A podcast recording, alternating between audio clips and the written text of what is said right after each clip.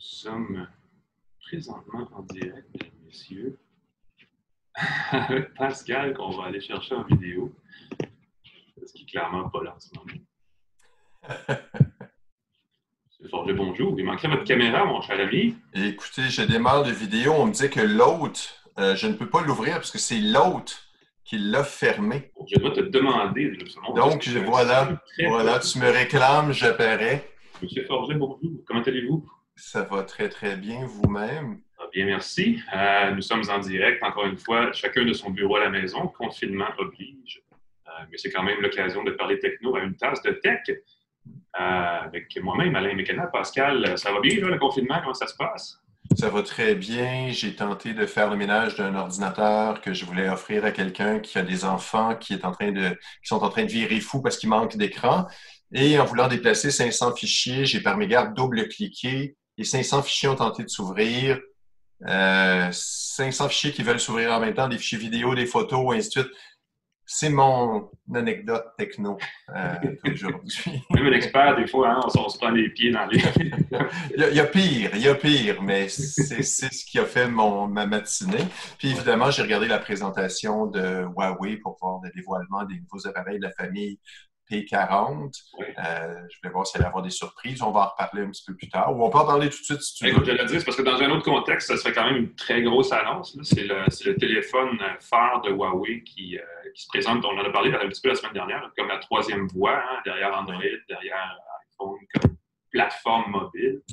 Euh, on va parler dans un instant, juste avant, juste annoncer, dans, on fait un petit, un petit bout d'actualité comme à chaque semaine, et après on reçoit Jean-François Gagné, qui est le PDG d'Element AI, c'est la start-up en intelligence artificielle à Montréal. On va parler de ce qu'ils font. Ils font euh, un paquet de mesures. Ils ont mis des choses en place pour, euh, évidemment, en contexte oblige, pour lutter contre euh, la maladie COVID-19, pour faire leur part, en fait, pour trouver une solution, mais aussi pour réduire peut-être l'effet négatif de cette maladie-là sur, sur le quotidien, sur la technologie, sur les start-up, sur le monde des affaires. Donc, on en parle après. Mais oui, revenons à ça, Pascal. Le P40, c'est une, gamme, c'est plus un téléphone. P40, P40 Pro, P40 Pro Plus. P40 Pro Plus, on est rendu avec des noms qui se prononcent un peu difficilement. P40 Pro Plus, c'est comme un exercice de diction en soi. Euh, grosso modo, les appareils euh, sont compatibles avec les réseaux 5G. Euh, c'est le modèle P, c'est les modèles qui sont axés sur la photographie ils seraient 200% plus sensibles à la lumière grâce à leur énorme capteur d'un pouce par un pouce 38. C'est comme un capteur qui est digne d'un appareil réflexe de pas, il n'y a pas si longtemps. Euh, le modèle de base, il y a un zoom de 3x, le P40 Pro 5 fois, et euh, le modèle Pro Plus, un zoom optique 10 fois. Euh, ça, c'est des caractéristiques assez impressionnantes là, pour le modèle Pro Plus. Euh, on va intégrer un assistant personnel qui s'appelle Celia. Ça, j'ai bien hâte de voir. On sait que Bixby... Euh, on entend un peu. Ça se peut que ça, ça, agace des... Oh mon Dieu! Ça va, ça va peut-être être bien bizarre. le capteur d'empreinte digitale sur l'écran, 30% plus grand et plus rapide. Euh, les appareils euh, ont un stockage de base pour la version Pro de 256 GB. Le modèle de base euh, a 128 GB, ça c'est assez standard, mais 256 GB de base pour le modèle Pro. Mais on offre un stockage en ligne pour concurrencer Apple et compagnie de 5 GB et ça, je trouve ça pas beaucoup. Je m'attendais de la part de Huawei à un stockage en ligne euh, de 50 gigs, même pour aller vraiment frapper fort, 500 gigs, quelque chose d'énorme. Euh, mais bon, ils ont même quantité, la même quantité de stockage en ligne qu'offre Apple. Euh, c'est assez particulier. Les appareils n'ont pas de Play Store toujours. on met avant leur App Gallery pour les consommateurs, tu as, un appareil avec euh, quatre caméras fantastiques. Euh, j'ai pris des selfies, ils sont euh, impressionnants, sont visiblement plus beaux que ceux du P, 20 P30 que j'utilise. P20 que j'utilise en ce moment, ah vraiment différents. ils vont être offerts au Canada à partir de juin. ils vont être 999 euros, soit à peu près 1500 dollars pour le modèle Pro. C'est comme pas des appareils, euh, c'est pas des aubaines. Ça aurait, été, ça aurait été une bonne idée de le faire compétitif en termes de prix parce que la fiche technique qui est impeccable souffre évidemment d'une suite logicielle extrêmement amputée de tout ce qui est les services Google, donc tout ce qui permettrait d'avoir bon, les, choses auxquelles on est habitué sur un téléphone Android. Cela dit, on en a déjà parlé, il suffit d'aller chercher les fichiers APK, les applications qu'on peut installer de côté. Mais c'est quand même cher. Mais les services, j'ai essayé, j'ai fait le transfert. Oui, les applications se transfèrent comme par magie, mais euh, les applications Google, euh, hop, tu ne peux pas l'utiliser parce que tu n'as pas le Play Store, hop, tu n'as pas l'autorisation. Fait qu'il y a beaucoup d'applications qui vont entrer. Puis les applications qui se servent, qui utilisent les services de stockage Google, et ainsi de suite, euh, risquent de ne pas fonctionner s'il manque des, des, services Google dans le téléphone. Fait que pour le consommateur, tu as un appareil impeccable qui ne sera pas une aubaine, et qui n'a pas le Play Store avec lequel on est familier en Amérique du Nord. Fait que les bidouilleurs, peut-être, ceux qui vraiment n'utilisent pas Facebook, n'utilisent pas euh, Twitter, n'utilisent pas les applications qu'on en tout cas que la plupart des gens veulent utiliser. Euh, peut-être que le App Gallery va se bonifier d'ici quelques mois. À suivre. Euh, Je pensais que le lancement du PC bien à suivre. Il aller laisser le temps aux développeurs d'arriver avant le P40, mais c'est clairement pas le cas. Ça va être. Euh, ça va être euh, ben, c'est ça, le, P, le Mate 40 devrait arriver en mai. Le P va arriver en juin. Fait que, euh, ça va être un autre choix déchirant pour le consommateur. Ouais, ça reste un produit de niche ici. Probablement qu'en Asie, c'est moins apparent, mais ici, les produits Huawei sont, vont souffrir de cette absence de produits Google. En Chine, c'est censuré, alors ils n'ont pas les services Google de toute façon. Ils sont habitués d'avoir des, euh, applications différentes. Ici, euh, c'est un peu. Euh, ici, on a d'autres problèmes, parce qu'évidemment, tout le monde étant confiné, tout le monde se tourne, entre ceux qui ont des enfants, c'est plus que d'autres, se tourne vers les plateformes en streaming, donc en vidéo continue. En Europe aussi, c'est un problème. Oh! Alain, on t'appelle. En direct. Moi, je voir quelqu'un qui parle encore au téléphone, là. euh, Netflix a décidé de réduire sa bande passante. Je te laisse aller, euh, Pascal, avec ça. Parle-nous de Netflix un peu. tu peux répondre à ton appel pendant ce temps-là. Tu veux pas m'écouter? Euh, YouTube va diminuer la résolution par défaut de ses vidéos en, définition, en résolution standard, pas en HD. C'est pour diminuer l'engorgement des réseaux pendant le confinement. Euh, c'est quelque chose qui, pour, j'imagine, la plupart des gens va être imperceptible, particulièrement sur un téléphone. Euh, quand la vidéo est pas plein écran sur un ordinateur non plus, on risque de pas voir une grosse différence. Puis surtout, ça ne changera rien pour tous ceux qui écoutent YouTube pour écouter de la musique. Ce que beaucoup, beaucoup de gens font, moi, pour moi, c'est un gaspillage de bande passante épouvantable, mais il y a beaucoup de gens qui écoutent de la musique avec YouTube parce qu'ils ne veulent pas s'abonner avec Spotify. Euh, je trouve ça très particulier. Donc, ceux-là vont continuer d'écouter leur service comme si de rien n'était, mais on va toujours pouvoir passer au service HD si on veut. Il va simplement falloir cocher l'option. Euh, ceux qui veulent absolument avoir du HD vont pouvoir le faire. Il y a Netflix qui a appliqué des mesures similaires déjà dans certains pays, dont l'Inde, l'Australie, les pays d'Amérique du Sud. J'imagine qu'au lieu de diffuser en 4K, ils vont diffuser en HD ou en qualité régulière. Encore une fois, quelque chose que les les enfants qui regardent des films ne vont pas remarquer nécessairement. Euh, c'est une mesure qui va durer un mois dans le cas de YouTube. Pour Netflix, c'est jusqu'à nouvel ordre dans certains pays. Netflix, il y a eu, plusieurs pannes.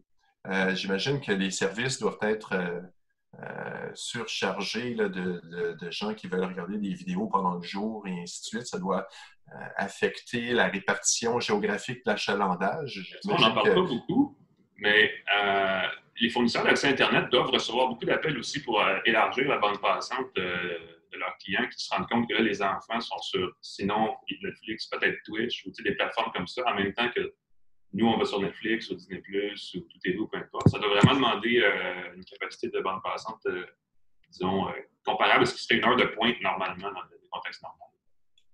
Exactement. Puis une heure, une heure de pointe qui va durer du matin à la fin de la journée, c'est ça qui est particulier. Puis sans compter que les gens qui télétravaillent, euh, si les enfants veulent regarder une vidéo en même temps, euh, là, la bande passante, puis plusieurs utilisateurs, ça bouffe aussi Euh, tu as tout à fait raison. Puis, euh, pour rassurer les gens, on l'a mentionné à quelques reprises, c'est pas qu'on va manquer d'Internet euh, à moyen terme, c'est pas ce qui est prévu.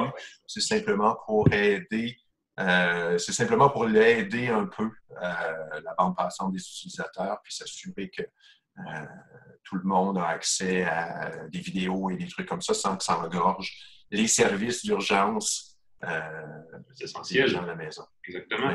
Donc, parlant de bande passante, on parlait la semaine passée aussi de télémédecine. Là, il y a, des mesures qui se mettent en place euh, pour euh, rendre ça plus accessible. C'est intéressant. Je ne connaissais pas les gens de groupe Tactio Santé qui euh, donnent leur plateforme, accès à leur plateforme gratuitement aux médecins qui sont intéressés à aller sur Internet.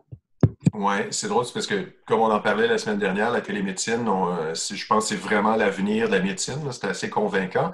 Euh, le groupe Taxio Santé a décidé d'offrir son programme de télésuivi des patients à domicile à tous les médecins et établissements de santé au Québec gratuitement. Ça permet de suivre euh, à distance les patients qui sont à risque modéré, diagnostiqués avec la COVID-19, qui sont renvoyés chez eux en isolement volontaire. Euh, ce que je comprends, c'est que l'application permet d'avoir un suivi des patients à distance. Il suffit simplement d'avoir un téléphone intelligent et un thermomètre. Donc, le patient prend ses mesures, peut les entrer dans l'application et le médecin peut consulter euh, les données, mais aussi recevoir une alerte si la température se met à monter, s'il y a quelque chose qui n'est pas normal, euh, et établir un chat vidéo avec le patient donc, lui dire, OK, viens à l'hôpital en catastrophe ou euh, as-tu bien pris ta mesure, discuter avec lui, ainsi de suite.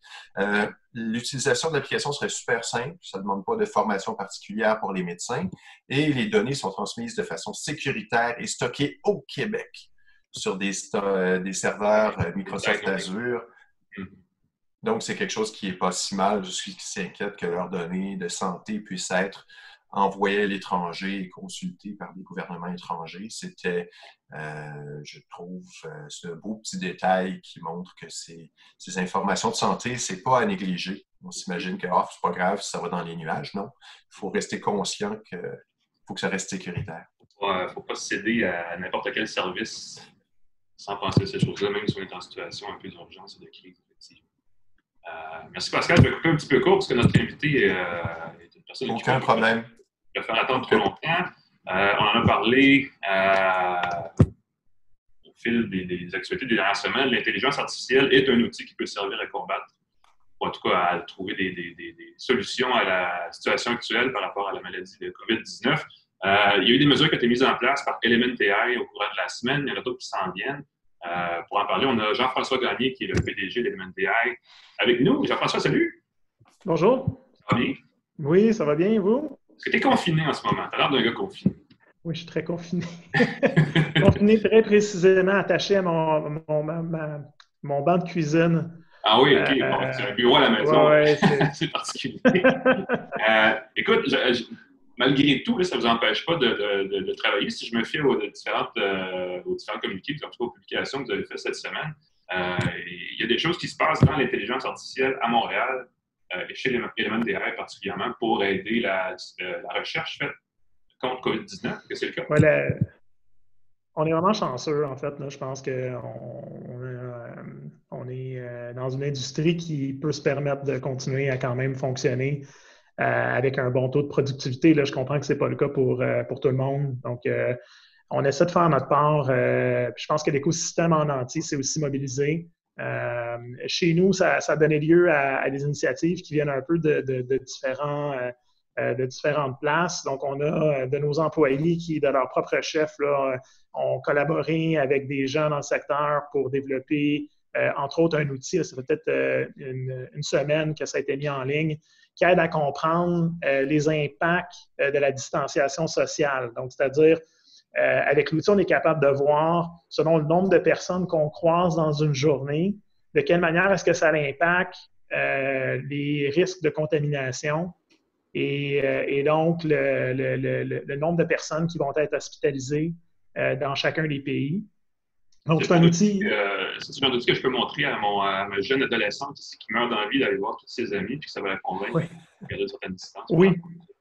Ce qui est quand même assez fascinant, c'est de voir que euh, avec très peu de rencontres euh, à chaque jour, Euh, les effets de réseau, on parle des fois qu'on est à 5 degrés de séparation de, tout le monde ou 6 degrés de séparation de tout le monde sur la planète. mais ben, c'est vrai pour le virus aussi. Donc, euh, on n'a pas besoin de tant de liens que ça pour que finalement on soit tous un peu connectés à quelqu'un qui a le virus aujourd'hui. Euh, et donc, déjà de voir 5 personnes par jour versus voir 10 personnes par jour, les effets sont exponentiels au niveau des risques de contamination. Donc, l'outil permet très facilement de jouer avec ça on peut voir euh, au niveau de chaque pays euh, quel est l'état de la situation, puis le nombre de lits d'hôpital disponibles. Puis on peut s'imaginer que, bon, ben, à partir du moment où on a tellement de croisements puis de rencontres que euh, le, nombre de personnes infectées dépasse et le nombre de personnes qui ont besoin de soins dépasse le nombre de lits, bien qu'on on a un problème. donc, c'est un outil, c'est une initiative qui a été faite, ça a été mis en ligne. Euh, si vous cherchez pour, euh, pour ça euh, dans vos moteurs de recherche, ça s'appelle le Corona Calculator. vous allez pouvoir le trouver. il, y a un beau, il y a un beau blog qui a été écrit là-dessus aussi qui explique un peu comment ça fonctionne. ça, c'est une initiative. De notre côté d'entreprise, on a rendu disponible notre capacité de calcul. donc, on a eu des investissements assez massifs de notre côté pour le calcul de haute performance. Donc, c'est très spécialisé. C'est différent du calcul qu'on va trouver sur le cloud, des grands les grands euh, qui offrent euh, du, euh, de l'hébergement. Donc, on a du calcul très spécialisé pour l'intelligence artificielle. On a le, plus gros centre de calcul au Canada. Et, donc, on l'a rendu disponible à des chercheurs qui donc vont tenter de trouver différents types de réponses à la crise. Donc, certains, ça va être pour étudier l'impact des molécules sur le virus, euh, d'autres pour voir des modèles épidémiologiques, et puis donc il y a différentes initiatives. Donc ça, c'est une chose qu'on a fait. Mhm. Puis finalement, ce qu'on va euh, rendre public euh, aujourd'hui, un petit peu plus tard dans la journée, donc vous êtes les, premiers à voir ça en primeur, il y a une base de données qui a été mise disponible par la Maison-Blanche, la Fondation Zuckerberg et puis Microsoft la semaine dernière. Donc, ça se trouve être 44 000 articles qui ont été écrits, euh, articles scientifiques, sur euh, le coronavirus. Euh, je pense que le premier date des 1925. C'est des articles qui, avant, devaient, devaient payer pour avoir accès ah ou qui n'étaient pas nécessairement rassemblés. Aller jusqu'à des articles qui sont sortis la semaine passée. Et ce qu'on a fait, c'est qu'on a un produit qui permet de gérer la connaissance, donc qui est capable de comprendre le contenu technique de l'article mm-hmm. et de tisser des liens entre les différents articles et euh, de faire des requêtes euh, sur cette base de connaissances-là en langage naturel. Donc, notre but avec ça, c'est d'aider les gens euh, qui sont aux premières lignes, qui essaient de voir un peu c'est quoi les tendances, quelles actions qui peuvent être prises. Est-ce qu'il y a des vrais articles fiables, pas dans, dans, Google News, là, où est-ce qu'il peut avoir toutes sortes de choses, mais est-ce qu'il y a des articles fiables, validés scientifiquement, qui donnent des, idées d'approche pour comment on devrait gérer les situations? Euh, il y a aussi énormément d'articles sur euh, la recherche pour trouver des médicaments, des vaccins euh, qui a été fait. Donc, notre but ici aussi, c'est de permettre aux gens qui sont actifs dans ce secteur-là de facilement trouver de l'information pertinente, de tisser des liens entre des, travaux qui ont déjà été faits, d'être sûr qu'on avance rapidement quand il y a des nouvelles trouvailles qui sont faites. Et donc, ça, on va rendre ça disponible gratuitement sur notre plateforme aujourd'hui. Puis on va euh, inviter les gens à, nous donner des commentaires, à contribuer des idées parce qu'on peut faire avancer l'outil, euh, connecter plus de bases de données, etc. Donc, on veut être actif à ce niveau-là euh, pour, pour être capable d'aider à accélérer la, résolution de ça. Ça va être faire gratuitement. évidemment, c'est comme un outil qui fait une pré-recherche dans la littérature scientifique. Est-ce que c'est ouvert seulement aux chercheurs ou c'est aussi ouvert au public? Donc là, on va, l'ouvrir euh, pour commencer à, tous les chercheurs à travers le monde qui, euh, se penchent là-dessus, des gens euh, qui font de la recherche clinique ou de la recherche au niveau des médicaments. on veut ouvrir à plus parce que des fois, on ne sait pas les idées peuvent venir de où. pour nous, il y a juste une question de capacité d'absorber autant de nouveaux utilisateurs. C'est quand même un outil assez sophistiqué. Donc, on va gérer selon la demande euh, à quelle vitesse on l'ouvre, mais le but, c'est d'être capable de l'offrir à plus, plus, grand nombre de personnes possible. Ouais. Euh, tu as donné quelques exemples de recherche euh, que, que, les chercheurs en, soit en données ou en, intelligence artificielle plus spécifiquement peuvent faire. Euh, L'effort, est-ce qu'il se concentre sur le comportement du virus? Est-ce qu'il y a vraiment un angle spécifique où l'intelligence artificielle peut être utilisée et plus prometteuse que d'autres méthodes? Il y en a plusieurs. Donc, on, est, euh, on, on, a des conversations avec nos gouvernements pour voir comment on peut aider. On a des conversations avec euh, l'Organisation mondiale de la santé aussi directement. Euh, l'idée ici, c'est de répondre à, répondre à des problématiques, pas qui sont juste intéressantes, mais qui sont utiles maintenant. donc, dans, ces, dans ces, les, questions que les gens se posent, il y a beaucoup de questions d'évaluer l'efficacité des politiques publiques euh, donc, euh, c'est une chose, on dit, OK, on se distance socialement, euh, mais il y, a tout, il y, a tout, un spectre sur ce que ça veut dire, puis dans quelles circonstances on permet de faire différentes actions. comprendre quel est le bon compromis entre, donc, permettre aux gens de vivre, mm-hmm. mais aussi voir à, à contrôler la, quantité de contacts qu'on a, donc la, propagation du virus. Arriver à ce bon compromis-là, on voit que c'est un des, une des conversations là, qui revient de ces derniers jours, beaucoup.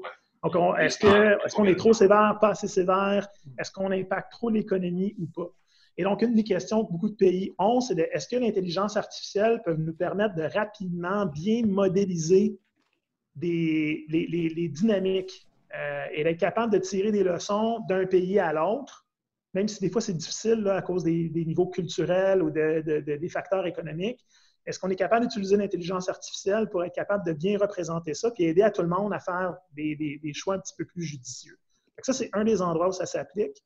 On parle beaucoup des, situations un petit peu plus évidentes, donc c'est-à-dire euh, modélisation des comportements du, virus au niveau vraiment plus scientifique, euh, puis d'être capable de voir à prédire l'impact d'une molécule sur le virus euh, pour essayer de limiter le nombre de tests qu'on fait pour vrai en laboratoire, puis d'être capable de focuser nos énergies sur les choses qui sont potentiellement les plus prometteurs.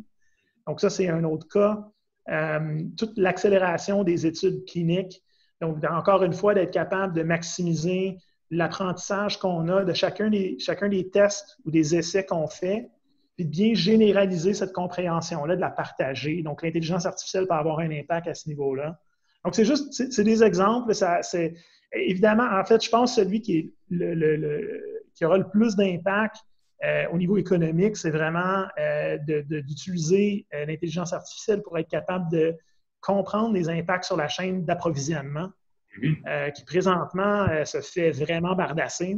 avec des, fermetures dans des pays, pas dans d'autres. les magasins vendent en ligne, à d'autres endroits, la, logistique ne fonctionne pas. Donc, pour les entreprises, c'est un cauchemar à, réussir à, continuer à, opérer. Ah oui, c'est ça, parce qu'on s'en sort plutôt bien en ce moment. Les gens qui vont à l'épicerie, ils manquent des, choses, mais la plupart du temps, on trouve un peu tout ce qu'on cherche. Mais ça, sur le plus long terme, on sent que des usines qui ferment, des pays qui ferment, des chaînes qui sont coupées à plein, milieu, ça risque de, provoquer des pénuries de certains articles à plus long terme. En ce moment, on ne pense pas qu'ils vont, être. Oui, exact. Je pense que quand on pense aux trucs qui sont euh, donc qu'on peut avoir au niveau euh, et produire au niveau local, je veux dire, ça devrait être relativement correct. Euh, je ne pense pas qu'on manque de, papier au Québec. Euh, je ne pense pas qu'on manque de, fruits. On avoir des fruits et légumes. Euh, pour plusieurs de ces choses-là, on n'aura peut-être pas ce qu'on veut, mais on, va s'en sortir pas pire parce que c'est local. tout ce qui est des biens un petit peu plus sophistiqués où la chaîne logistique est distribuée, donc partout où la mondialisation a fait son effet, c'est là où euh, les choses deviennent complexes. Hein. Euh, on sait, euh, on donnait des exemples, je pense, pendant qu'on négociait le traité de libre-échange avec les Américains. Disait qu'une voiture, les pièces d'une voiture vont traverser la frontière, c'est une chose comme 60 ou 70 fois, je donne des chiffres, c'est plusieurs dizaines, de fois. Donc, c'est juste pour. Donc, ce type de, de, produit-là suffit qu'un fournisseur euh, est pas euh, est arrêté, son inventaire tombe à zéro, ben, il manque, euh, il manque la climatisation dans l'auto, ben, l'auto ne fonctionne pas, on ne peut pas la livrer au client. donc, ça, ça, c'est ce qui va s'en venir. On va le voir arriver un petit peu plus tard.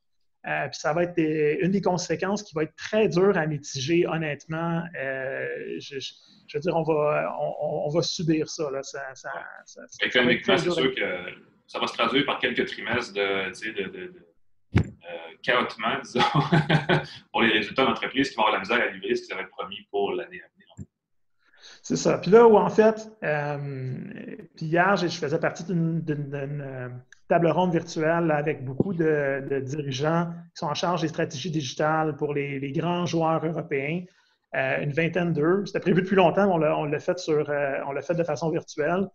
Et puis, euh, on a échangé un petit peu sur ce qui était leurs plus gros enjeux, ce à quoi ils pensaient, tout ça. Puis donc, justement, d'utiliser des modélisations mathématiques, d'utiliser l'intelligence artificielle pour eux, présentement, dans le cas de faire des, de la planification de scénarios, c'est une de leurs priorités les plus élevées. Donc, ils essaient vraiment autant que possible de voir à anticiper ces choses-là pour être capable d'amenuire euh, le plus possible le choc. Mais la réalité, là, aujourd'hui, il n'y a personne qui sait combien de temps euh, les mesures vont devoir être gardées. Il n'y a personne qui comprend quelles mesures vont après ça être mises en place pour redémarrer ou pour maintenir les taux de contagion à, des niveaux qui vont être euh, gérables. donc, personne ne peut vraiment prédire quelle va être la demande puis sa nature euh, dans les six prochains mois. Donc, on, est un peu dans le noir au moment où ça prend une cellule de crise permanente euh, en place. Oui, exact. Euh, on s'était rencontré, Jean-François, la dernière fois, c'était en janvier au CS à Las Vegas, qui maintenant apparaît comme une éternité dans le passé. Parce que, vous avez une grosse annonce avec LG Électronique qui avait même établi une échelle de quatre stades de l'intelligence artificielle. on s'est parlé un peu d'élémentaire comme tel. Mais 2020, c'est quand même prévu pour être une grosse année pour vous. Euh, en tant que start-up, euh, qui est quand même dans une belle, une belle table, comment tu vois l'horizon pour euh, ton entreprise, pour le monde de la start-up à Montréal? Est-ce qu'on recule en ce moment ou est-ce qu'il y a des occasions à saisir? Où est-ce qu'on se situe par rapport à tout ça? Bien, pour nous, donc, on, étant donné qu'on sert les entreprises, donc on va vivre ça un peu à reculons. donc, on a, pour l'instant, ouais, on est en pleine accélération au niveau de, d'avoir des clients, puis de livrer nos produits, etc., etc. Donc, euh, je veux dire, on est encore en plein momentum de, cette poussée-là qu'on avait. Euh, je veux dire, beaucoup de nos projets, c'est des projets qui s'échelonnent sur plusieurs mois. Souvent, on se trouve à livrer les choses à distance de toute façon. Bon, nos équipes maintenant sont toutes délocalisées, mais euh, pour ce qui est des interactions avec nos clients, il y a beaucoup de ces choses-là qui se passaient de façon virtuelle de toute manière. Donc, on est quand même capable de, fonctionner. donc, je, quand même bon espoir, mais ça reste que euh, c'est indéniable que la situation actuelle va finir par provoquer un ralentissement. Hein. Euh, puis, euh, non seulement un ralentissement, mais aussi pour nous, c'est que là, où on, peut être le plus utile pour nos clients va, va se déplacer. Ah et puis, c'est correct. C'est-à-dire qu'on se trouve être un fournisseur qui est, qui est, assez horizontal. Donc, nos fonctionnalités, puis je, vais en revenir à LG, puis à ce qu'on avait annoncé, mais nos fonctionnalités sont. Ah, mais c'est bon, assez, intéressant. Sont, sont, quand même assez horizontales. Donc, on, donc pour nous, euh, par exemple, des outils qu'on a au niveau de la prévision de la demande, euh, on a des algorithmes vraiment avancés à ce niveau-là. Euh, là, leur utilité devient, devient vraiment importante. Euh, le fait qu'on est capable de fonctionner dans des environnements qui sont euh, très hétérogènes, donc où les données sont, euh, les, quantités de données ne sont pas très grandes, c'est un gros avantage pour les algorithmes qu'on utilise. Ça, ça va, ça va se traduire en avantage pour les compagnies. On peut apprendre plus vite, généraliser plus vite la compréhension des nouvelles dynamiques de marché que des modèles traditionnels, par exemple. Donc, pour nous, ça, ça va devenir un produit que cette année, je ne pensais pas qu'on allait être capable de nécessairement faire des tonnes de ventes. Là, celui-là va se ramasser en avant. Ça se peut qu'il y en ait d'autres euh, qui, euh, qui, qui, aillent un petit peu plus tranquillement. Euh, donc, des trucs un petit peu plus, disons, opérationnels au niveau de l'automatisation de certaines tâches ou des trucs plus simples, que ça se peut que ces projets-là se ramassent dépriorisés chez nos clients. Fait on, on anticipe ça un petit peu. Euh, ça reste qu'on est une jeune entreprise. Euh, on a une certaine taille, mais on est une jeune entreprise. Donc, pour nous, c'est pas, euh, je veux dire, on n'est pas GM ou Ford qui, tu sais, je veux dire, sont très, très, très impactés par la, macro, la macroéconomique. donc, tu sais, je veux dire, pour nous, comme compagnie en démarrage, on a levé notre ronde de financement en septembre dernier. Euh, donc, on est bien capitalisé. Fait, que toutes ces choses-là rentrent un peu dans la balance.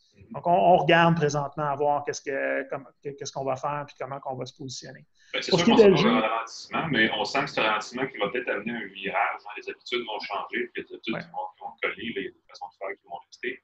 Tu sais, dans les décisions, dans les jours des gestionnaires des entreprises qui utilisent des services comme le vôtre, on sent qu'il va se créer une, nouvelle euh, chaîne dans la, une maille dans la chaîne. Genre, quoi faire en cas de pandémie, tu sais, qui va amener une autre, une autre réflexion, une dimension, créer une certaine souplesse dans la, gestion. J'imagine que ça, ça va se traduire par des occasions des entreprises comme la Non, non, exact. Exact. Donc, euh, donc, on regarde ça. On, va sûrement euh, faire des ajustements, mais c'est dur aujourd'hui de dire exactement comment ce que, qu'est-ce que ça veut dire, vu qu'on est en retard un peu sur, euh, sur ces dynamiques-là. Pour ce qui est de G, ben, c'est, un, partenaire avec qui on travaille depuis déjà un bon bout de temps. Donc, on avait ouvert des bureaux en, Corée depuis plusieurs années déjà. Donc, on a plusieurs clients qui sont en Corée. Le partenariat avec LG, c'est quelque chose que, bon, s'est bâti graduellement. Puis, avec eux, on, travaille sur plusieurs fronts, mais celui qu'on a présenté au, au, CIS, c'était vraiment pour aider aux gens à comprendre quel type d'intelligence artificielle euh, ils, obtiennent dans un produit. Euh, et, parce que c'est dur, parce que là, on dit, bon, l'intelligence artificielle, c'est un peu partout. Les gens, euh, souvent, c'est comme un seul bucket. c'est l'intelligence artificielle. Puis là, tout, tout a de l'intelligence artificielle.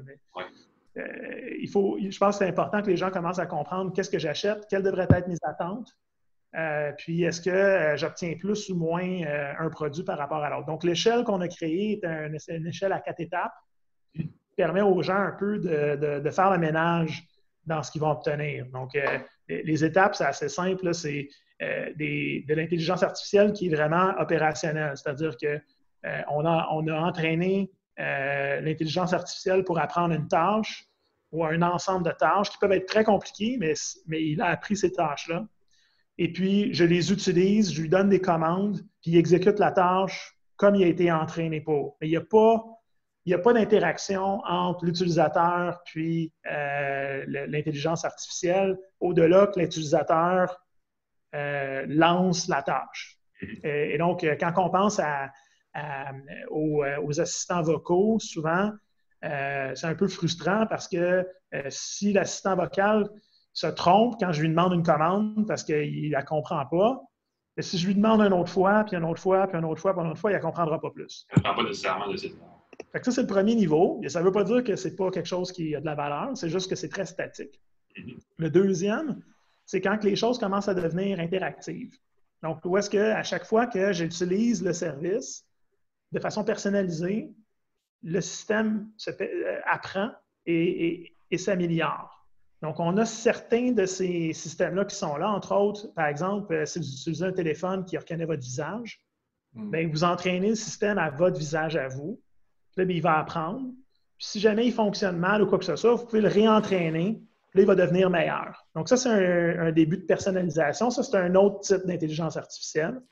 Là, ben, par la suite, on peut continuer à avancer. Puis c'est là où, en fait, on présentait notre, euh, notre euh, ah, comment ces choses-là allaient évoluer. On disait la prochaine étape, ben, c'est en fait, non seulement il est capable d'apprendre, mais il commence à être capable de comprendre ce qu'on appelle la causalité, donc les dépendances. Mm-hmm. Pourquoi est-ce que quelque chose est arrivé? Bien, il est capable de commencer à déduire, dire Ah, tiens, euh, tu t'es levé ce matin, euh, tu as fait telle, telle action, c'est parce que ton, ta première rencontre euh, au travail est une heure plus tôt que d'habitude. Il y a une cause qui a été capable de, détecter. Ça, c'est le, niveau 3. Puis le niveau 4, finalement, c'est où est-ce que non seulement il comprend certaines des causes, mais il est capable de collaborer pour explorer des nouvelles idées avec nous comme utilisateurs pour devenir meilleur. Donc, l'idée, c'est qu'il suggère de considérer euh, une nouvelle source de données. Par exemple, je me lève le matin, euh, je ne sais pas, euh, je suis supposé de faire un certain nombre de tâches, mais il réalise que des fois, la température extérieure influence mon comportement. Et là, pourrait me dire, ben, voudrais-tu que maintenant j'inclue la température dans, dans, mon, dans mon raisonnement, puis qu'on fasse des règles alentour de ça ensemble?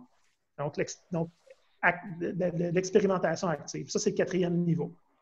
Donc, c'est les quatre niveaux qu'on a annoncés. Puis bref, on est en partenariat avec eux, on fait de la recherche, puis on développe des. On, co-développe avec eux des, euh, des, fonctionnalités qui vont se retrouver dans, plusieurs de leurs systèmes. c'est intéressant parce qu'il y a beaucoup de fabricants qui font miroiter ce niveau 4-là où les appareils vont se parler, vont échanger, vont personnaliser. Comme tu dis, la météo change, est-ce que je démarre la souffleuse intelligente, des choses comme ça? Euh, on n'y est pas encore. Est-ce qu'il y a une horizon? Est-ce que tu le vois arriver, ça? Est-ce que tu peux dire, pendant 3, 4, 5 ans, on va avoir des vraiment pas autonomes, mais disons qui réfléchissent en partie de façon, euh, façon autonome? Euh, ça, va se passer de façon assez graduelle, fait que c'est dur de, de, mettre une ligne dans le temps. Parce que ça se peut que pour des cas relativement simples, on peut savoir ce genre de comportement-là qu'on puisse euh, développer. il y a toujours ces deux axes-là. Il y a quel est le, quel est le, le, champ, ou du moins la, euh, la, quantité de, tâches ou de responsabilités est-ce qu'on couvre avec le, système? donc, plus c'est étroit, euh, plus on peut, faire des choses sophistiquées parce qu'on contrôle un petit peu plus l'environnement. Puis, euh, des fois, ben, même si c'est plus étroit, il y a des problèmes qui sont fondamentaux. Par exemple, la, compréhension de cause à effet, qui, qui est encore un problème ouvert, donc où il doit y avoir de la recherche. Et donc là, c'est un peu dur de dire euh, est-ce qu'on va trouver vraiment comment bien faire ça bientôt ou pas? Donc là, il y a un peu d'incertitude. Mais tu sais, je pense que tout ça va se dérouler sur un horizon, disons, avant que beaucoup de systèmes aient euh, des comportements de type niveau 4. C'est un horizon de 10 ans facile. Oui, ça va être long. Ça va prendre du temps. Oui, si on suit ce qui est actuellement en marché, ça fait, on promet, on va mettre des voitures autonomes l'année prochaine. Je pense que ça n'arrivera pas. Euh, Ils se rendent compte que c'est de plus en plus, ça fonctionne de, mieux en mieux, mais qu'il encore, euh, c'est encore fragile. Mm. Puis ben, la situation, c'est que si c'est fragile, puis la voiture va à 100 km/h, ben, c'est grave. c'est comme si c'est ça. On va, suivre, on va suivre ça de près. En tout cas, pour le moment, qu'est-ce qu'on peut faire? On peut aller sur le, sur le site d'élémentaire, on trouve l'information, le, le, corona. Euh, oui, donc on a, euh, on va rendre ça disponible plus tard dans la journée. Il va y avoir un communiqué de presse qui va sortir, qui devrait avoir euh, un peu de couverture sur, sur le sujet. Mm-hmm. Donc, les gens vont pouvoir aller lire, même si on va graduellement donner l'accès à l'outil, la page, tout ce que ça fait, l'information est quand même sur va être sur notre site. Donc, euh, donc ça, c'est. Le calculateur est sur votre site aussi. Donc, le calculateur, lui, il est sur un, il est sur un autre site. Euh, donc, c'est une initiative qui a été faite par des employés, donc il est hébergé sur un autre site. Donc, euh, ben, si vous cherchez Corona, Corona Calculator, vous, allez, vous allez trouver ça assez facilement. donc, vous pouvez aller vous référencer par rapport à ça. Je l'ai aussi posté sur les médias sociaux. J'ai partagé le lien. Et puis, voilà. Euh, cool. Ben écoute, ben merci Jean-François d'être euh, venu nous parler. C'était super intéressant. Puis euh, on réalise maintenant qu'on a aussi 44 000 articles à aller lire dans le temps. voilà. On est là pour vous aider. on espère que ça va commencer la recherche. Pour avoir une effet positif, ça serait effectivement une meilleure situation dans, dans la protection de saut. on te laisse, on sait que euh, je suis Merci beaucoup d'être passé, très apprécié. Parfait. Mille merci. À bientôt. Au revoir. c'est massif comme euh, Il y a beaucoup, beaucoup, d'informations. Le fait de pouvoir passer au travers d'une banque de données comme ça pour les chercheurs en langage naturel, euh, je me demande si tu peux taper est-ce que le port du masque est vraiment utile? Et si tu as une réponse, je pense que ça, pourrait euh, aider beaucoup de gens. Ce genre de. mais j'imagine toutes les molécules qui ont été essayées, j'imagine qu'il y a, possibilité de, de rassembler les, notes des chercheurs.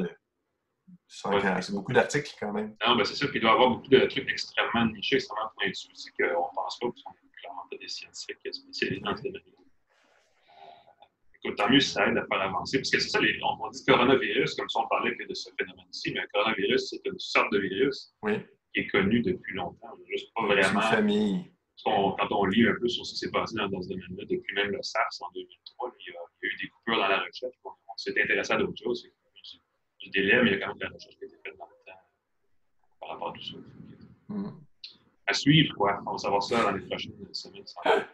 Euh, J'essaie de faire un lien plutôt cette semaine pour complètement euh, changer de sujet. Euh, c'est évidemment la semaine dernière, Apple a annoncé, on en a parlé d'ailleurs, des nouveaux produits, le nouveau iPad Pro, un nouveau MacBook Air. Euh, le MacBook Air, c'est le Mac le plus vendu.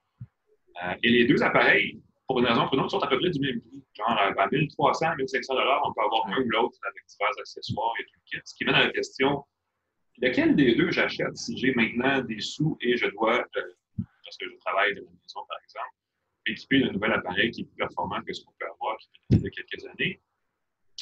Et puis, c'est une excellente question, en fait. Euh, je ne sais pas si tu as eu le temps de regarder un peu la fiche technique des deux, Pascal, mais euh, c'est étonnamment similaire comme genre d'appareil, même si pour Apple, c'est probablement deux, deux domaines complètement différents. Euh, il, y a vraiment une volonté de discipler avec l'iPad Pro. En tout cas, les, développeurs euh, qui font des applicatifs du jeu, euh, des travailleurs qui sont beaucoup plus bureautiques. Mais évidemment, la grosse nouveauté de l'iPad Pro, le tien, c'est la, caméra avec le LIDAR qui permet de créer des de, fait, des espaces 3D euh, à instantanément. Ce qui est le fun avec cet appareil-là, c'est que j'ai joué au billard en réalité augmentée avec les Oui, oui tu, tu vois la table de billard apparaître au milieu de la pièce. On peut installer la pièce, on peut installer puis un truc qui était que les générations précédentes d'iPad, d'iPhone ne faisaient pas, euh, en fait, faisaient. C'est qu'il fallait comme pointer vers une surface, il fallait dire j'ai vu là, puis ça prenait un 10-12 secondes d'installation. Dans ce cas-ci, c'est instantané. Automatiquement, l'espace est cartographié et l'iPad, finalement, c'est où installer l'objet virtuel. Mm-hmm. Du point de vue utilisateur grand public, comme, comme je suis, en fait, c'est assez. Euh, c'est une très petite amélioration, mais quand même assez, assez amusante, mais ce n'est pas la fin du monde. J'ai hâte de voir les applications, les vraies, de vraies applications de qualité augmentée qui vont apparaître dans un site de produit d'ici l'automne ou peut-être plus tard pour utiliser cette technologie-là. On sait que c'est pour. Euh, on, sait, on présume que c'est parce qu'Apple éventuellement veut lancer d'autres produits en réalité augmentée, notamment les fameux verres, les lunettes connectées dont on parle depuis je ne sais pas si ça va durer pour vrai, ça les légendaires lunettes de réalité augmentée d'Apple? Je lance la question, on va voir, effectivement, parce que ce n'est pas, euh, pas, apparent. Euh, pour le reste, euh, je, je, je l'iPad Pro, c'est une machine qui est bien plus costaud qu'un iPad normal. Au niveau consommateur, je ne sais pas si ça vaut la peine comme distinction d'acheter un iPad Pro par rapport à un iPad. Sauf pour euh, même le stylet, je veux dire, l'iPad mini, l'iPad de base fonctionne avec le fameux pencil, puis c'est pas, pas un enjeu. Donc, c'est un, peu, un peu délicat comme choix à faire. Une question de budget plus qu'autre chose. Euh, puis, la question du budget, si tu as besoin, euh, le, iPad régulier coûte euh, quoi, moitié moins cher? Il coûte moins cher que le clavier. C'est ça, il coûte moins cher que le clavier avec le pavé tactile. Moi, je suis très partial. Je vais me permettre d'afficher mon camp tout de suite. Moi, je suis très partial laptop. Euh, euh, surtout qui ont amélioré le clavier. J'ai bien hâte de mettre mes doigts dessus au lieu d'avoir le petit. Ah, tu l'as, c'est le nouveau? Je l'ai, fait qu'on va, le regarder un peu plus bien parce qu'effectivement, euh, à mon avis, la grosse nouveauté entre les deux, c'est le MacBook Air qui enfin a un clavier. Je vais se mettre en plein écran. Qui a enfin un clavier, le, qui est un peu comme le clavier d'une autre époque, là, qui a les vraies touches avec mm-hmm. la sensation, le, en, en X, en. Tactile. action tactile. On sait où on est sur le clavier sans regarder le clavier. Ça, c'est un, gros différenciateur parce que quand on peut vraiment tapoter sur l'impression sur un clavier, si on ne peut pas regarder. On veut regarder vraiment les Pour, pour un usage professionnel, ça, encore une fois, ça, c'est ça qui est drôle, c'est que l'iPad Pro est pour un usage professionnel. Le MacBook Pro est plus cher que le MacBook Air, mais le MacBook Air se veut grand public. Le MacBook Air commence à 1050, euh, en 1300. Le MacBook Pro commence à 1050 en version 11 pouces, mais en version 13 pouces, c'est le même prix. À la différence qu'il n'y a pas d'accessoires, il n'y a pas de clavier sur la tablette. Euh, le MacBook Air est un petit peu plus cher que le Mac Mini, mais vient avec évidemment un écran et un clavier bâti. Alors que le Mac Mini, c'est un ordinateur le Mac Mini, c'est vraiment quelque chose de niche. C'est un ordinateur, euh, c'est un NUC, c'est un petit ordinateur. Il faut que tu amènes ton clavier, ton écran. Euh, l'intérêt de ça, c'est vraiment pour des développeurs ou quelqu'un qui veut avoir un, serveur à la maison ou ainsi de suite. Mais pour le grand public, tu veux un écran, tu veux un clavier, tu veux que ça s'ouvre et que ça fonctionne directement. C'est plus, euh, plus, le Mac Mini d'autre époque où on mettait 400 dans une boîte et c'était un Mac Maintenant, l'option la, plus attrayante, c'est sans conteste chez Apple, le MacBook Air. Euh, si on est pro Apple, c'est le premier appareil à regarder, même avant un MacBook Pro d'entrée de gamme, parce que une nouvelle version, un processeur revampé, à peu près deux fois plus rapide qu'avant. Évidemment, c'est des composants, c'est pas des composants haut de gamme au niveau de la carte vidéo et du, euh, processeur. Ça reste quand même des trucs qui font, qui font, ce qu'ils ont à faire.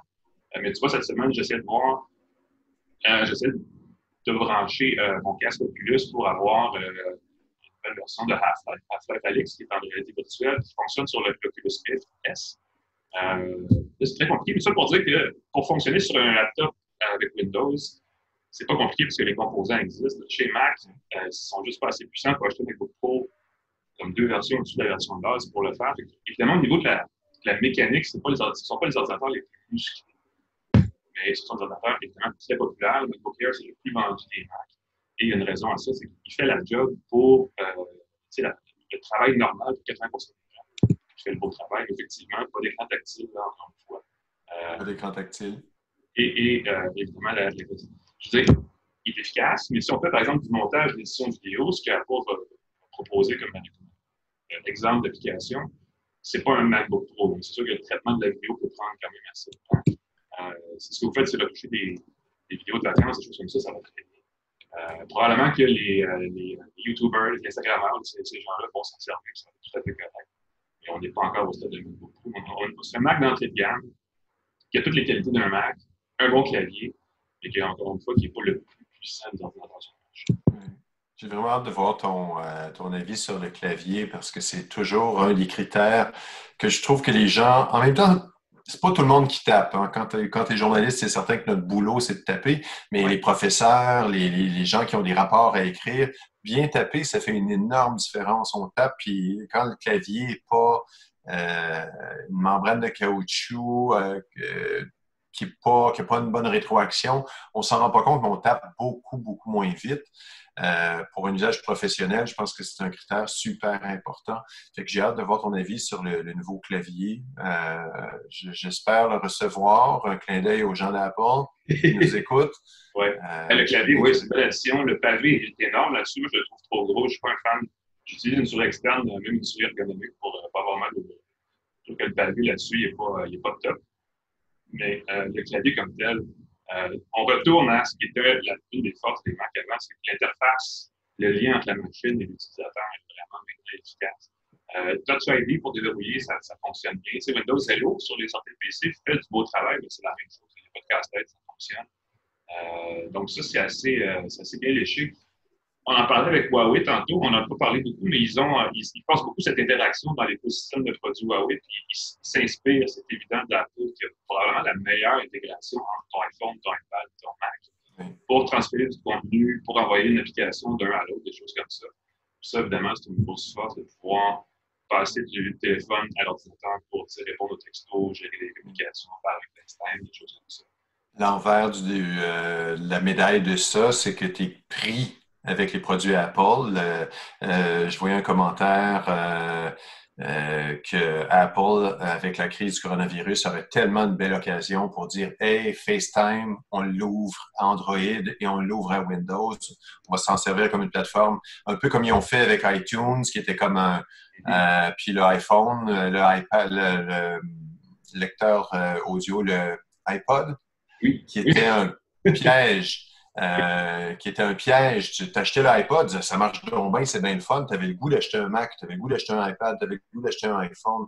Euh, de la même manière, FaceTime pourrait être, mais là, Zoom, euh, Zoom, le vent dans les voiles. Est-ce que les gens vont vouloir retourner à FaceTime? Est-ce que les gens qui ont Android, qui ont Zoom, qui sont contents avec Duo, vont vouloir. Ouais, c'est ça, Duo. Peut-être WhatsApp aussi vont plus profiter de cette fermeture de FaceTime. Zoom, ça reste quand même assez entreprise, assez sérieux comme aussi. Euh, L'affaire, c'est qu'Apple a réussi quand même à faire rentrer FaceTime dans le vocabulaire assez régulier des gens. Oui. Les gens parlent de FaceTime, euh, conversation, on va faire un FaceTime avec Zoom. Voilà. Oui, bien exactement, c'est ça. Si, si, si, Apple profitait de ça pour élargir son certainement que ce serait pas la poche. Mais ils ne l'ont pas fait. C'est un peu la, limite de la culture Apple. C'est cet écosystème fermé. Euh, Puis s'ils travaillaient là-dessus, si on avait. Peut-être qu'ils travaillaient là-dessus euh, sur la. Mais mon, mon impression, c'est qu'ils peuvent même pas. Ils travaillaient même pas là-dessus. Mon feeling, c'est qu'ils peuvent pas. Euh, quoi, il y a un an, à peu près deux ans, peut-être, ils avaient un FaceTime avec euh, multi-personnes. On pouvait connecter plusieurs personnes. Puis il y a eu des bugs, ils ont ralenti le développement. Peut-être qu'il y avait cette volonté-là d'aller avec un outil plus d'entreprise, mais ils n'y arrivaient pas. Donc, ils ont peut-être aussi juste pas le logiciel assez Je pense qu'il faut rappeler, euh, faut rappeler que si on parle de FaceTime ouvert à tous, c'est parce que Steve Jobs, lorsqu'il a annoncé FaceTime, il a dit c'est un truc qu'on va ouvrir à tout le monde, c'est un code ouvert. Donc, à l'annonce de FaceTime, ça devait être déployé. C'était annoncé comme quoi le produit allait être déployé mm-hmm. rapidement, ou du moins euh, bientôt. Euh, aux autres plateformes. Et puis, euh, ça fait quoi? On attend encore. Exactement. Il faut dire que Steve Jobs a aussi dit qu'il ne verrait jamais Steve sur l'iPad. Et tu vois, l'iPad Pro, c'est un des éléments distinctifs. Euh, d'ailleurs, pour boucler la boucle sur la question initiale, qui fait la différence entre le MacBook Air et l'iPad, c'est que si vous êtes du genre, moi, les enfants dessinent beaucoup sur la tablette. Moi, je m'en sers beaucoup. moi, j'ai la plus pour un MacBook Air parce que c'est une petite production bien plus traditionnelle pour ce travail des beaucoup. Mais je regarde des enfants qui, tu sais, beaucoup de dessins, beaucoup de prises de notes évidemment, ça change la façon dont vous euh, interfacez avec vos, euh, votre contenu. Effectivement, il y a un choix à faire. Euh, oui, c'est deux, deux, outils très, très différents. juste le fait qu'il y ait un écran tactile sur les ordinateurs Windows depuis quelques années, tous les ordinateurs, les ordinateurs portables Windows, tu peux toucher l'écran, tu peux naviguer avec ton pouce. Moi, c'est quelque chose. Le côté de mon MacBook, mon côté de mon portable MacBook, il y a le coin rempli d'empreintes digitales parce que j'ai tendance à vouloir défiler les pages web avec mon pouce. Là, je fais Ah non, on peut pas, on peut pas. Mais pourtant, avec le Surface avec tous les autres, euh, c'est super chouette. Est-ce que tu as reçu ta tablette en papier électronique Books? Oui, ce sera le sujet peut-être la semaine prochaine. J'ai reçu euh, le Books Nova 2, je crois que c'est. Oh! Le, plus, le modèle plus compact. Le modèle à écran de 9,7 pouces. C'est comme une tablette Android à écran monochrome euh, sur laquelle on peut activer le Play Store de Google. Donc, on peut avoir des applications. Écoute, je veux dire, Twitter en noir et blanc, monochrome sur cette, ce genre de surface d'écran-là, euh, c'est une belle expérience. C'est très calme. Oui, mais tu ne veux pas t'en servir pour ça. Tu ne veux pas que ça remplace une tablette. Tu veux que ça remplace une liseuse. Tu veux que ça t'aide à prendre des notes. Euh, je pense que le fait d'ouvrir, c'est pour ça que la Remarkable, la tablette euh, qui, lance sa deuxième version, j'ai mis mon, la tablette comme ça. Il n'y a aucune. Mon cochon masqué. C'est un personnage, c'est mon. Euh, il n'y a pas d'application dedans pour garder la concentration sur l'écriture et la lecture. Euh, je fait d'avoir des applications. Je cherchais de, c'est l'hybride liseuse Android pour avoir les alertes aux besoins, pour avoir la musique aussi. Tu mets Spotify sur ta, liseuse, finalement. Parce qu'Amazon a faire avec son Kindle il y a longtemps. Amazon Prime Music, même si c'est juste l'application d'Amazon, c'est pas grave. Ah oui. Aux États-Unis, aux États-Unis, je sais que les Kindle, euh, certains modèles, tu peux écouter tes livres.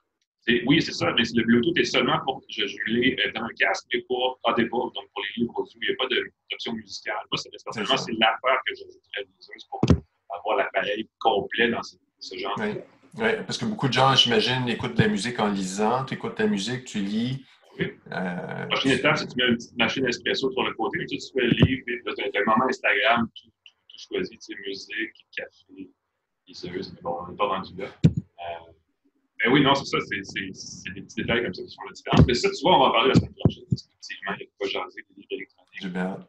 Euh, je parlais des libraires, je parlais des éditeurs cette semaine, puis il y a un boom dans le numérique, il y a des livres qui se vendent, il y a certains types de livres qui se vendent plus que d'autres.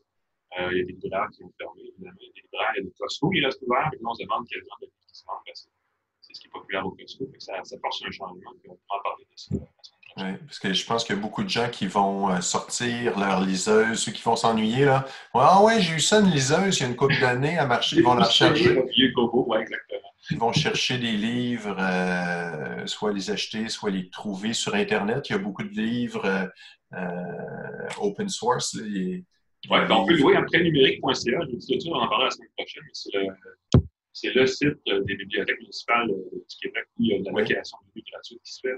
Si vous avez des enfants, cherchez un peu de littérature jeunesse pour les faire lire, même sur une tablette, même sur un appareil, pas trop longtemps, mais c'est pas bon pour les yeux, mais c'est le site à aller consulter euh, pour vraiment que ce soit gratuit et tout à fait légitime et tout le kit. Là. mais on en parlera la semaine prochaine. De toute façon, ne faut pas te dire de suite, on n'a rien à dire pour un test de liseuse comparative. Mais déjà, encore une fois, c'était quand même un choix assez long. on va, on va couper ça là-dessus. Ça va faire. Euh, on va prendre le temps de respirer, n'est-ce pas? Je pense que c'est un peu ça qui se passe. En période de confinement, on ralentit la cadence, puis on, on relaxe. on va faire ça pour la prochaine heure. On va faire du bien. C'est quand même un gros jeu. là-dessus. Euh, en Pascal, euh, T'as l'air relax. je suis très relax. Écoute, je suis à la maison. C'est très drôle parce qu'en tant que travailleur autonome, j'ai l'habitude de passer beaucoup de temps à la maison et d'appeler tout le monde pour aller prendre une marche, sortir, faire quelque chose. Et là, c'est eux autres qui m'appellent et moi qui fais Non, non, je travaille là. Non, mais tu es, à la maison. Non, non, des fois, je travaille. Euh, les gens ne se rendent pas compte que quand je les appelais, c'est quand tu viens de finir un article, tu as le goût de sortir parce que tu es à la maison. Euh, mais quand tu es en train de travailler, c'est pas comme n'importe quand. Euh, ceux qui ont soit perdu leur euh, contrat ou ceux qui sont vraiment à la maison désœuvrés, il faut que je leur dise, à mon grand regret, non, non je finis mon article et je, finis mon podcast vidéo, je finis mon, ma, rédaction et ensuite je sors. On se prépare. En tout pour l'instant, ceux qui se tournent les pouces, effectivement, si vous cherchez quelque chose, on a une chaîne YouTube, hein, youtube.com, une tasse de tech aller faire un tour là-dessus. Vous pouvez vous abonner à la chaîne. on veut, euh, l'objectif, c'est de se rendre à pour pouvoir euh, diffuser en direct au retour, quand on sera de retour euh, dans le studio. on peut le faire directement. C'est une contingence de YouTube. On peut s'y conformer. Sinon, ben, n'hésitez pas à nous écouter dans les plateformes de balado, lire la page web du Journal des Affaires, toujours. sinon, nous, on vous souhaite une bonne fin de semaine, une bonne semaine prochaine, parce qu'on se revoit jeudi prochain pour une tasse de tech. Entre-temps, je vous souhaite une bonne fin de journée. Salut tout le monde. Salut Pascal.